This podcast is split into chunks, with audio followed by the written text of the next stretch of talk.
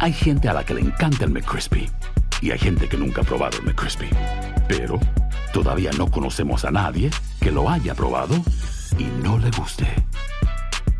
Para pa pa pa.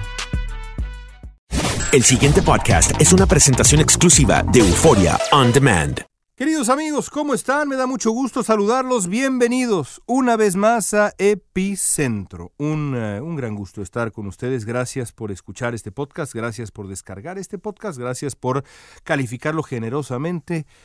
De verdad es un placer estar con ustedes.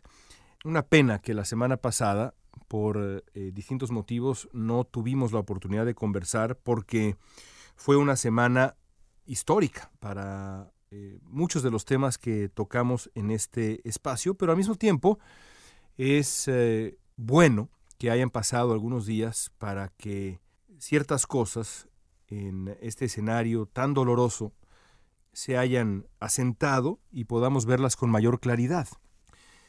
En México ocurrió una tragedia hace unos días, una verdadera tragedia, por muchas razones.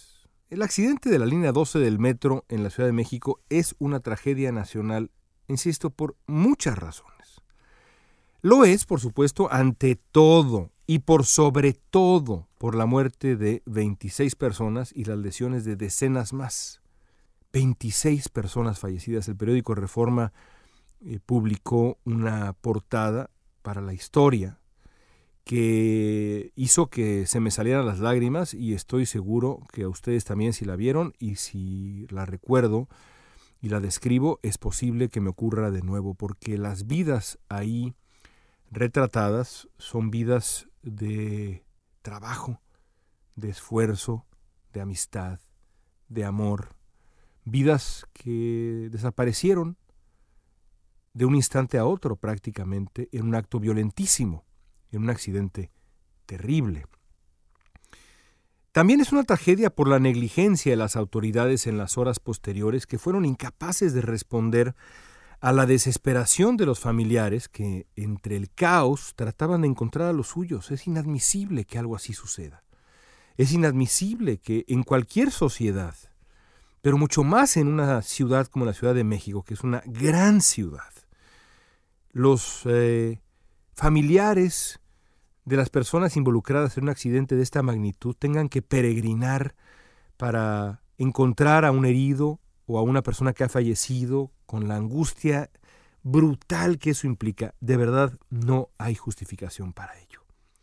Por supuesto también es una tragedia porque confirma la incapacidad de los gobiernos de la Ciudad de México, el actual y los anteriores.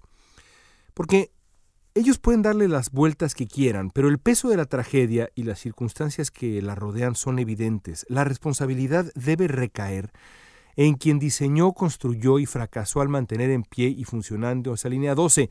No hay vuelta de hoja. Y de nuevo aquí va, tenemos que regresar a otros ejemplos. Ya lo hemos hablado aquí en su momento. Por ejemplo, el caso de la guardería ABC. Ahí no había vuelta de hoja tampoco. Ahí, a pesar de los detalles de exactamente cómo comenzó el fuego y demás, era evidente que el gobierno sonorense tenía responsabilidad. Por la manera como estaba dispuesta la bodega que estaba junto a la guardería ABC, los detalles no dejaban lugar a dudas. La responsabilidad era evidente y la responsabilidad moral todavía más. Lo mismo ocurre aquí. La responsabilidad jurídica, pero sobre todo la responsabilidad política y moral, no hay duda. Ahora, el colapso del convoy en Tláhuac, esta, esta imagen terrible de la V color naranja, de los, del convoy colapsado sobre sí mismo, sobre el asfalto de la Ciudad de México. Es también una tragedia porque confirma lo que para mí ya es uno de los grandes misterios de la presidencia de Andrés Manuel López Obrador. Y aquí vale la pena un recuerdo. Hace una década entrevisté a Andrés Manuel López Obrador. Eh, lo he entrevistado dos veces, largas entrevistas, ya las he descrito acá en alguna ocasión. Por desgracia, esta primera entrevista que ocurrió pues hace, insisto, 10 años, quizá un poquito más, con López Obrador en plena campaña rumbo al 2012, no está en YouTube. La segunda sí está, y creo que vale la pena verla por varias razones, pero recuerdo varias cosas de la entrevista. Al final de la entrevista le pregunté a López Obrador cómo debía yo explicarle a mi hijo mayor, que entonces tenía cuatro años, casi la misma edad que Jesús Ernesto, el hijo menor de López Obrador. Jesús Ernesto es, hasta donde recuerdo, un año más grande que mi hijo, eh, mi primogénito, pero básicamente son de la misma edad.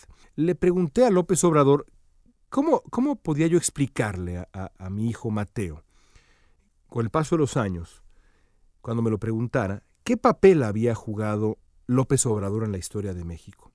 No se esperaba esta pregunta, me parece. Hizo una pausa antes de responder. Yo juro que lo vi conmovido ante la pregunta inesperada, una pregunta personal, y me contestó pidiéndome o sugiriéndome que le dijera yo a mi hijo que él, Andrés Manuel López Obrador, había sido un luchador social. Es decir, un hombre cuya prioridad en su vida pública era la empatía profunda. Esto no lo dice el observador, porque ya nos dijo que no sabe muy bien qué quiere decir empatía, pero eso es lo que realmente quería decir, un hombre que trabajaba por y para la gente. Me pareció una respuesta interesante. Desde entonces, y por mucho tiempo, más allá de la crítica a sus muchos errores y desplantes, yo he pensado que en la médula, en el corazón de la persona que es Andrés Manuel López Obrador, el presidente de México de verdad se ha visto y se ve a sí mismo como un hombre de la gente y para la gente. Un hombre que entiende el dolor, que es capaz de sentir el dolor frente a la desgracia ajena y sobre todo identificarse con ella. Eso es la empatía. A pesar de que el presidente de México dice que no conoce bien el significado de la palabra y que pues la relaciona con estas, estas suertes de neologismos de moda y demás, pues no es, no es así porque lo que él ha dicho siempre es que él es, antes que cualquier otra cosa, una persona empática, aunque nunca lo haya expresado así. Eso es lo que, lo, que creo yo resume la persona que ha sido López Obrador, o por lo menos la idea que López Obrador le ha vendido al pueblo mexicano desde hace muchos años, décadas también. Y ahora debo decir, sin embargo, que esa convicción que he tenido de que López Obrador era un hombre por y para la gente, un luchador social, como él me dijo que le dijera a mi hijo mayor en su momento. Se ha esfumado esa convicción. La semana pasada se esfumó. López Obrador ha dicho que no conoce el significado literal de la palabra empatía. Y ahora los mexicanos sabemos que, que es verdad porque resulta que en efecto la empatía no está en su vocabulario. Y peor todavía, no está en su corazón. No está en su corazón. El presidente desde que es presidente, ha tenido innumerables oportunidades de mostrar esa supuesta sensibilidad que a lo largo de tantos años presumió como su mayor virtud, su virtud toral, central. Tuvo la oportunidad frente al movimiento feminista, no la aprovechó. Tuvo la oportunidad frente al dolor horrendo de la familia Levarón, no la aprovechó. Y por supuesto, ante los deudos de los cientos de miles de muertos por la pandemia, una y otra vez ha dejado pasar la oportunidad. La última oportunidad, quizá la definitiva, Ocurrió estos días, ante nuestros ojos y ante los ojos del mundo, cuando tuvo enfrente el luto colectivo de la ciudad que gobernó y de las decenas de familias que lo perdieron todo. Gran oportunidad para mostrar esa empatía legendaria de López Obrador. La desperdició. Completamente. Nada cambió. Es más, ocurrió lo contrario. La reacción del presidente al accidente en Tláhuac desafía cualquier explicación. La verdad es que no hay manera de entender que no haya interrumpido el sueño en aquella noche brutal, alrededor de las diez y tantos, cuando ocurrió el accidente, para decir algo, para hacerse presente, para poner un tuit, para transmitir la mínima calidez. No hay explicación. Pero mucho menos se entiende lo que sucedió en la conferencia de prensa matutina en los días siguientes y sigue ocurriendo en estos días.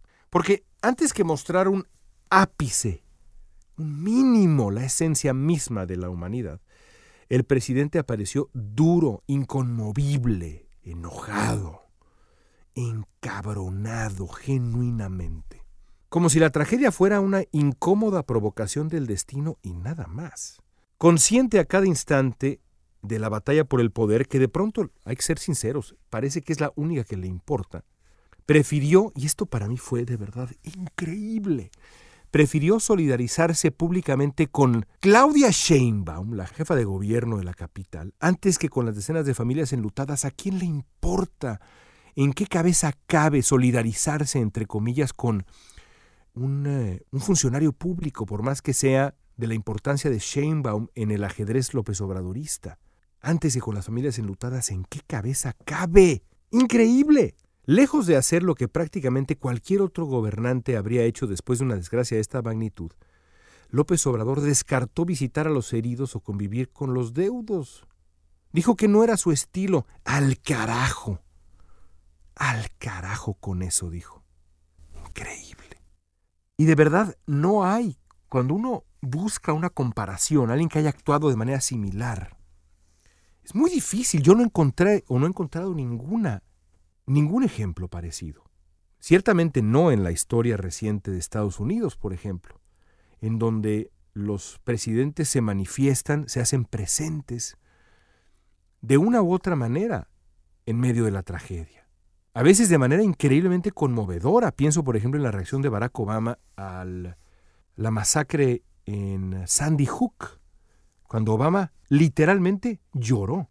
López Obrador, al contrario. La reacción y sobre todo esa última respuesta de al carajo es terrible. Y lo es porque revela, y hay que decirlo quizá ya con todas sus letras, la gran mentira. Quizá lo que sucede es que López Obrador engañó a México. El hombre detrás de la cortina no era el luchador social que decía entender mejor que nadie las heridas de los mexicanos más pobres, marginados, desamparados, golpeados, vejados. No era. No hay otra manera de explicar su dureza, y de hecho hay que llamarla de otra manera. La cara que ha mostrado al mundo López Obrador después de la tragedia de Tláhuac no es solo el rostro del narcisismo, del egoísmo, del cinismo, de la voracidad del poder. Es la cara de la crueldad. Esa es la realidad. Tan, pero tan lejos de la promesa de renovación moral que algún día hiciera, hoy Andrés Manuel López Obrador parece ser una persona dominada por la paranoia, la indiferencia, el cinismo, la ira. Un presidente sin corazón. Increíble. En él, sobre todo. Increíble. Pero así son las cosas. Amigos, gracias. Gracias por acompañarnos, gracias por estar con nosotros, gracias por su paciencia. Después de que la semana anterior no publicamos un epicentro, siempre estamos a sus órdenes como arroba León Krause, Twitter, Facebook, Instagram siempre a sus órdenes para recibir comentarios, sugerencias, críticas, lo que ustedes gusten. Siempre a sus órdenes. Esto ha sido Epicentro. Soy León Krause. Gracias por acompañarnos en este podcast de Univisión Noticias. El pasado podcast fue una presentación exclusiva de Euphoria On Demand. Para escuchar otros episodios de este y otros podcasts, visítanos en euphoriaondemand.com. Si no sabes que el Spicy McCrispy tiene Spicy Pepper Sauce en el pan de arriba y en el pan de abajo, ¿qué sabes tú de la vida? Para, pa, pa, pa.